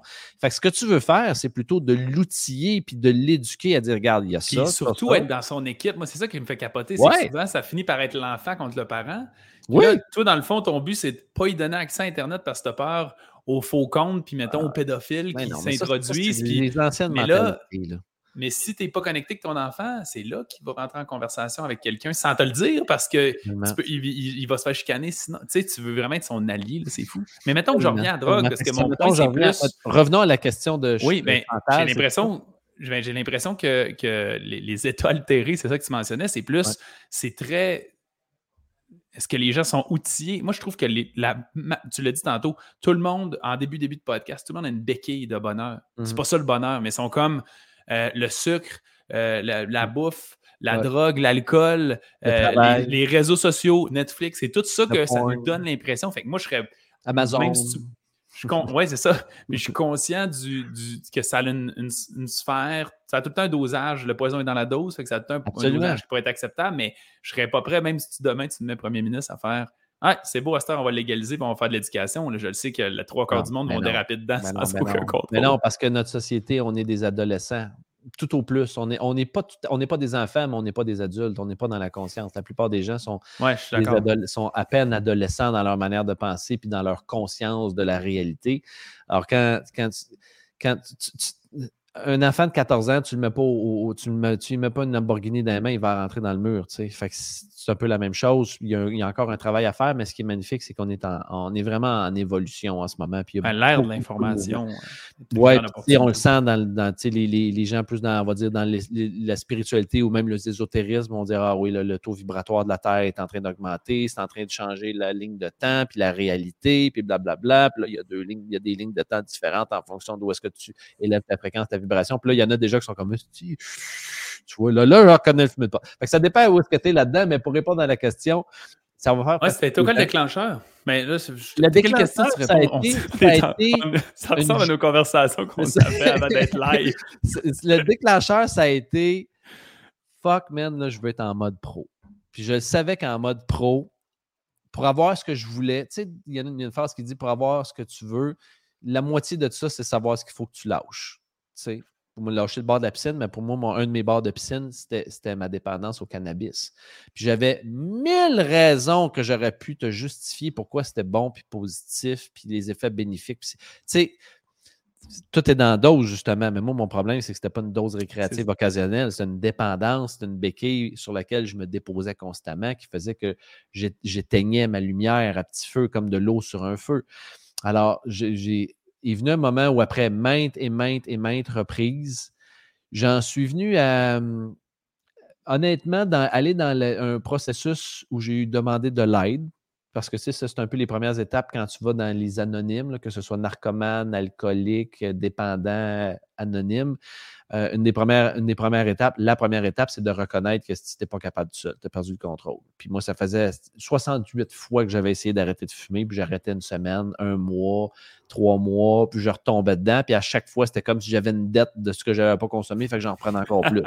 c'était comme il fallait que je reprenne le, le, manque à gagner de consommation, fait que c'était toujours plus, plus, plus, plus, plus. Fait que je suis allé dans cette, dans ce, dans, dans cette démarche-là qui ne m'a pas fait sur le long terme. Fait que, tu sais, j'ai fait les étapes des processus d'une narcomane anonyme. J'ai un parrain, puis tout, mais pour moi, le un jour à la fois ne fonctionnait pas. Parce que je, faisais mon jour, puis le lendemain, je me disais, bon, ben, je l'ai fait, c'était hier mon jour. c'est fini. Puis le pour toujours me terrifiait parce que, comme tu l'as probablement perçu dans mes paroles plus tôt, l'idée de ne plus avoir ce buzz-là pour le restant de mes jours, c'est comme je te disais, jusqu'au jour où tu vas mourir, Alex, tu n'auras plus de sexualité, tu n'auras plus d'orgasme. Tu ferais comme, il y a des limites à être abstinent dans la vie, tu sais. Fait que le deal que j'ai fait avec moi-même qui fonctionne en ce moment, c'est que je me suis dit que jusqu'au jour où je vais prendre ma retraite, je ne consomme plus. Et le jour où je vais prendre ma retraite, je vais me donner la permission de réévaluer, pas nécessairement de me repitcher dedans, mais de réévaluer la situation, de dire OK, c'est encore ça que je veux, j'ai-tu envie de changer? Parce que là, on va dire j'ai accompli ce que j'avais, je voulais accomplir, mettons, ma mission, ma productivité, mon mode pro. C'est-tu correct? Je veux-tu en faire plus? J'ai-tu d'autres choses? Puis peut-être que je vais être rendu dans un spin spirituel tellement intense que je vais regarder ça, je vais dire, ben oui, non, ça ne m'intéresse plus pas en tout. Je ne le sais pas. Mais donc, bref, l'élément déclencheur, ça a été, j'avais envie de, de, m'actualiser puis de me rapprocher de la meilleure version de moi-même. Et je regardais, tu sais, j'imagine Bouddha, là, ben, j'imagine pas Bouddha en train de se fumer un bat. Même s'il y a un grand sourire de même. Je pense ben, à Moi, c'est un peu ça. Tu sais, tu me parles, mettons, de sexualité, puis mettons, tu dis, tu n'en auras plus jamais. Moi, j'essaie tellement tout le temps d'observer sur quoi c'est quoi c'est une béquille, puis que c'est juste un petit plaisir éphémère. Puis il y en a plein là, dans ma vie, sais puis mon alimentation n'est pas parfaite, puis il n'y a rien de parfait, en fait, jamais. C'est jamais parfait. Mais je suis mais je suis conscient que c'est pas ça, pas ça le bonheur. Puis là, j'ai l'impression tout le temps que je, même je me fragilise à. C'est dur de trouver cet équilibre entre les petits plaisirs de la vie. Fait même le sexe, mettons, je, pense aux moines qui en ont comme zéro.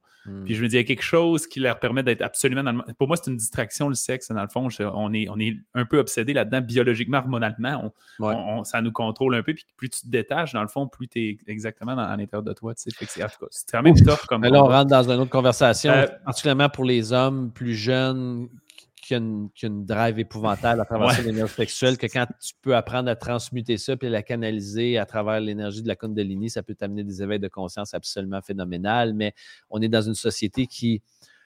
Puis là, je rentre dans des affaires, il y en a qui vont dire je suis conspirationniste, là. Mais on est dans une société qui fait pas mal tout pour drainer les jeunes hommes de leur énergie vitale et de leur, sexuelle, de leur énergie sexuelle parce que justement, ça leur enlève une drive importante. D'ailleurs, tu sais, dans prêt pour l'amour, juste au niveau célibataire, on, enseigne aux gens que pour les femmes, un des plus grands ennemis des célibataires, c'est Netflix. Puis un des plus grands ennemis des célibataires masculins, c'est la pornographie. Pourquoi? Parce que ça te libère de ton énergie euh, de vitalité, de conquête. de vie, de dire il faut que j'aille chasser, il faut que je rencontre quelqu'un, tu es chez vous, tu fais sortir le jus, puis là, ben, tu y penses plus, puis tu es comme Ah, on va prendre ça relax à soir. Puis pour les filles, ben, c'est Netflix, elles rêvent, puis elles se projettent. Ah, elles écoutent, des séries, puis des films, ah, je vois ça, mon prince charmant vient de me chercher. Bref, on pourrait partir sur une longue conversation par rapport à la sexualité aussi. Oui, moi, je pense que tu peux atteindre des états d'éveil puis amplifier ta conscience quand c'est fait vraiment avec amour, avec un partenaire que tu choisis. Euh, puis c'est ce que j'ai appris. Puis tu sais, euh, regarde, je vais être bien brutal. Faire l'amour dans la conscience, ça ne t'empêche pas aussi de fourrer comme un cochon puis de baiser. Là. Puis euh, de, mettre du porn de temps en temps. Puis de, tu sais, il y a un équilibre là-dedans. Mais c'est d'abord et avant tout dans le partenaire avec qui tu choisis de faire ça.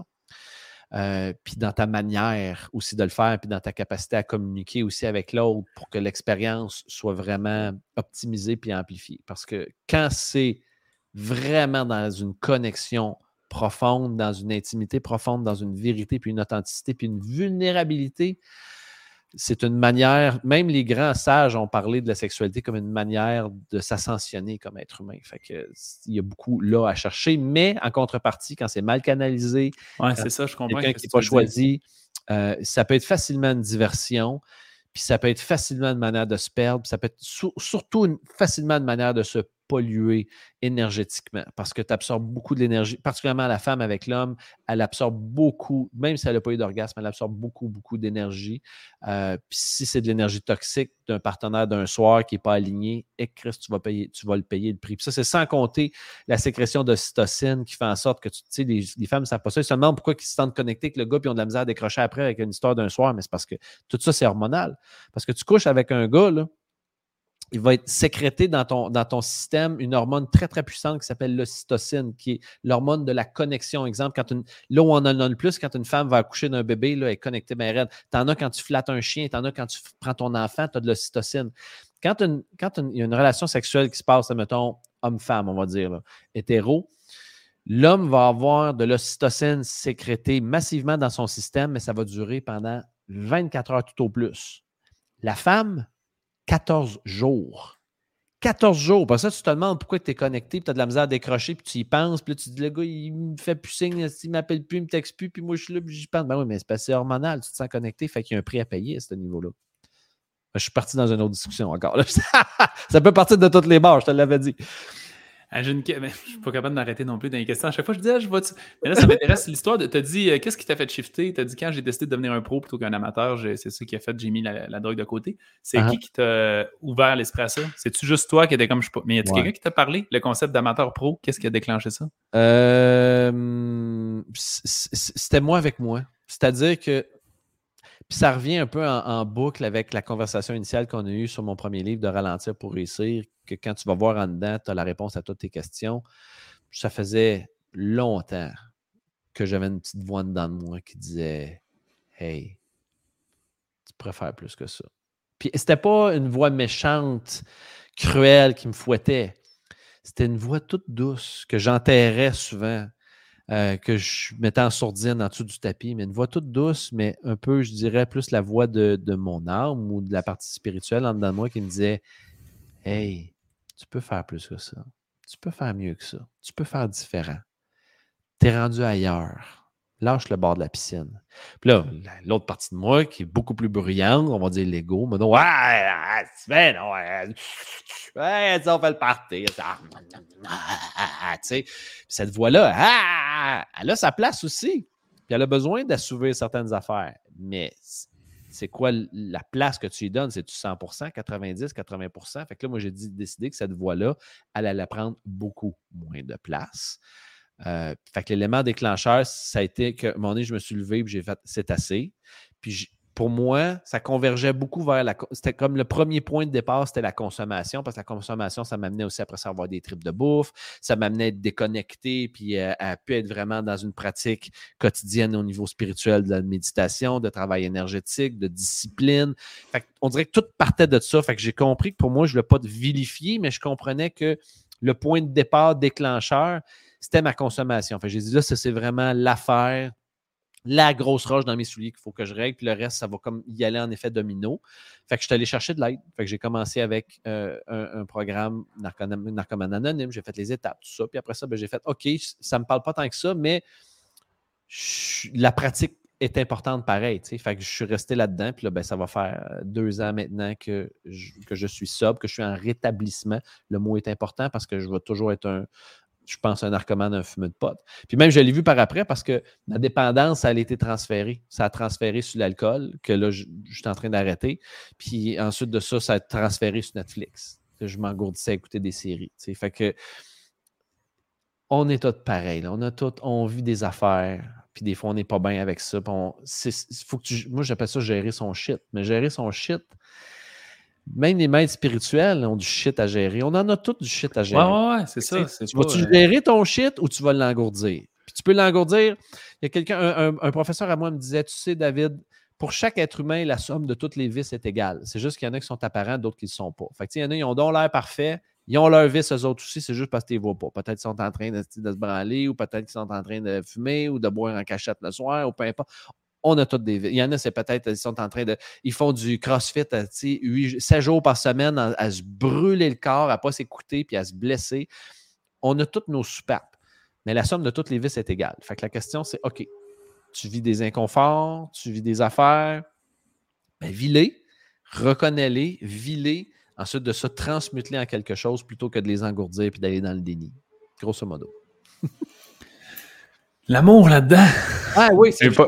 ça vient de où? Ah non, mais on va répondre à la question à Chantal. Là, dans le fond, ouais, comment ça t'amène? Fait que là, bonheur, patati patata. OK. pour l'amour, c'est l'espèce de de spécialiste en amour. Ben oui, je vais essayer de te faire une, histoire courte, ça va être difficile, mais mettons, après l'écriture de mon premier livre, pour, euh, Ralentir pour réussir, là, je dis, OK, j'ai une carrière, j'ai manifesté dans ma vie le banquier qui m'a amené euh, le fait que mon livre est devenu best-seller, j'ai commencé à donner des conférences, euh, ça roule, ça spin, waouh, waouh, waouh, OK, j'ai atteint un certain succès, je me sens accompli. OK, c'est quoi la prochaine étape? Bon, je veux partager ma vie avec une personne, avec un partenaire amoureux. Bon, ben parfait, je vais écrire là-dessus.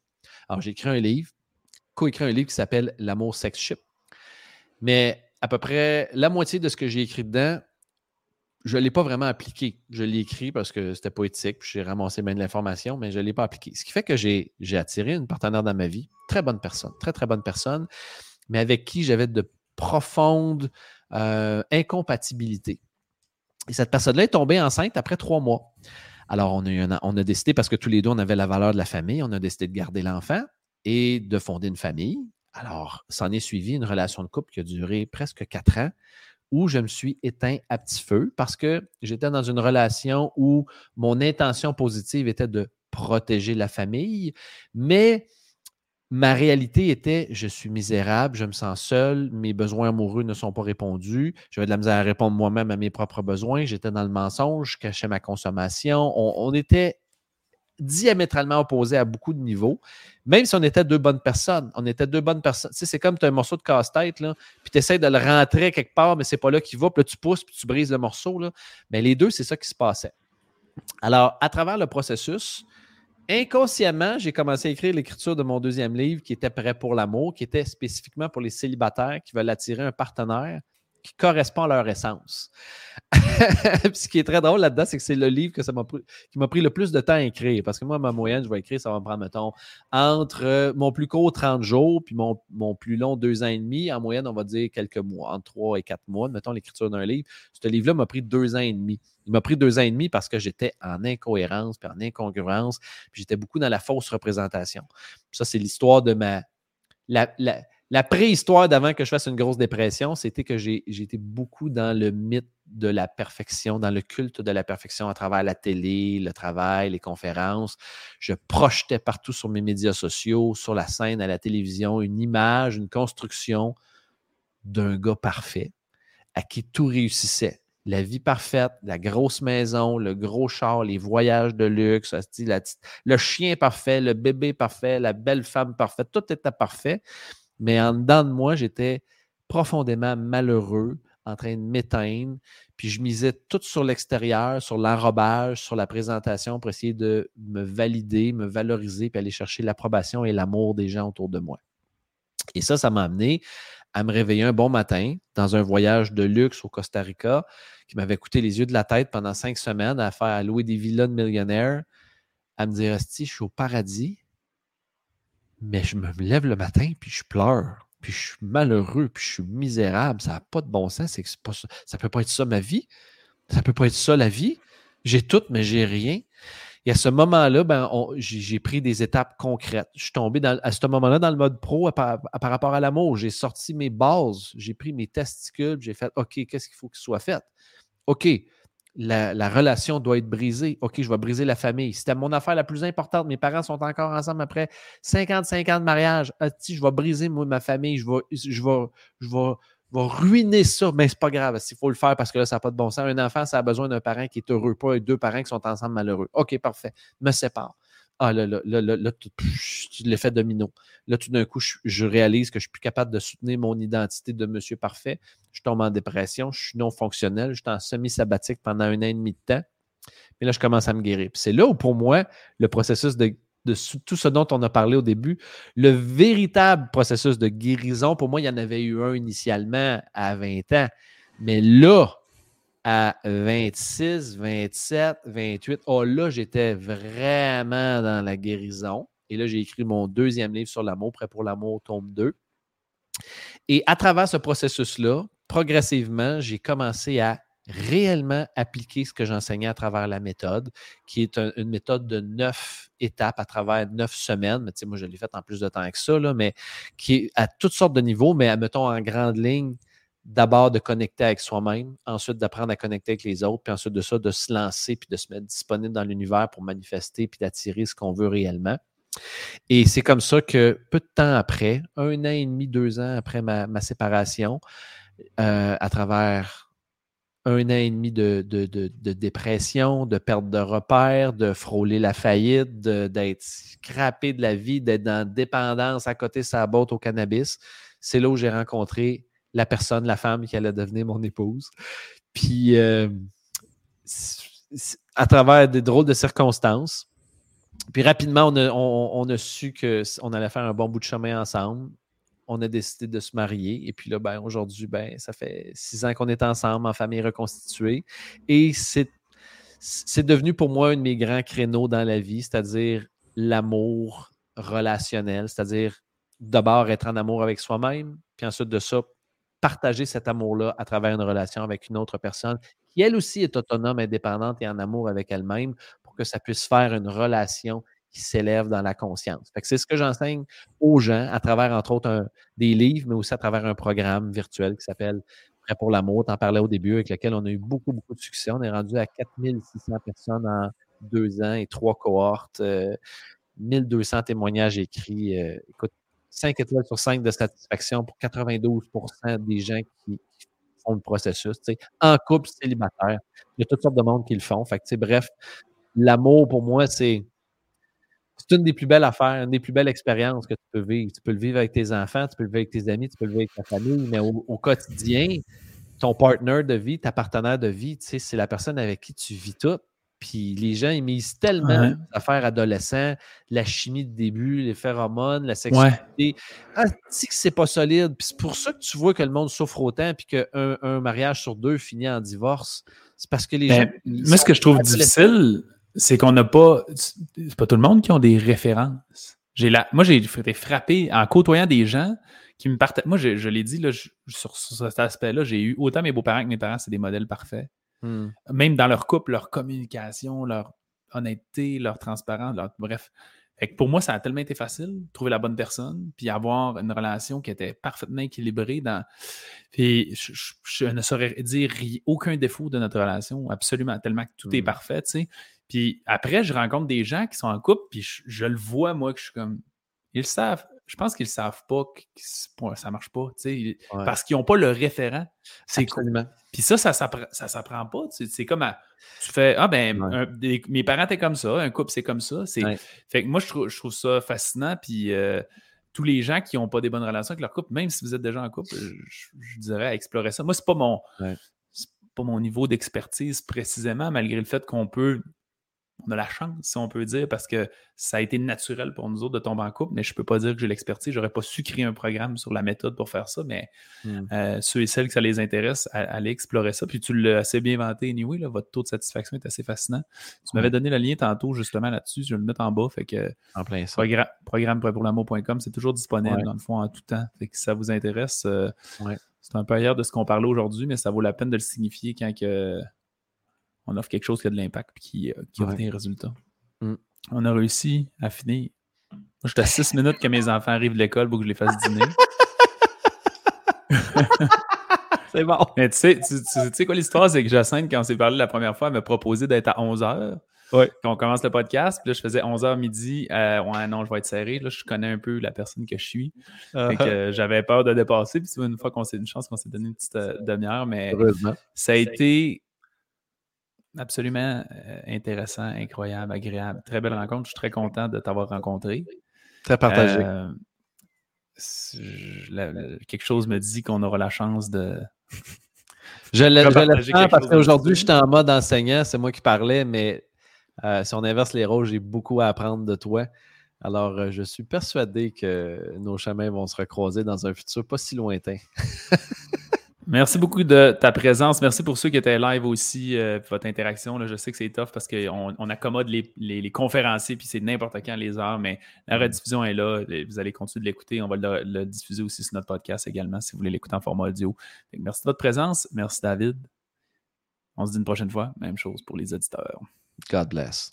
Merci beaucoup d'avoir écouté l'épisode. Si tu as apprécié le contenu, va nous mettre un 5 étoiles. C'est la meilleure façon de nous remercier. Notre mission, c'est d'aider le plus de gens possible avec leur santé. Donc, si ça te parlait à toi, ça peut aider quelqu'un d'autre. Partage ça sur Facebook ou à un ami pour embarquer dans notre mission. Si tu veux en avoir plus, abonne-toi à notre page Facebook Révolution Santé. On a aussi une communauté dans laquelle on a du contenu tous les jours et des invités spéciaux. C'est un groupe Facebook qui s'appelle Protocole Révolution Santé. Va faire ta demande d'adhésion maintenant.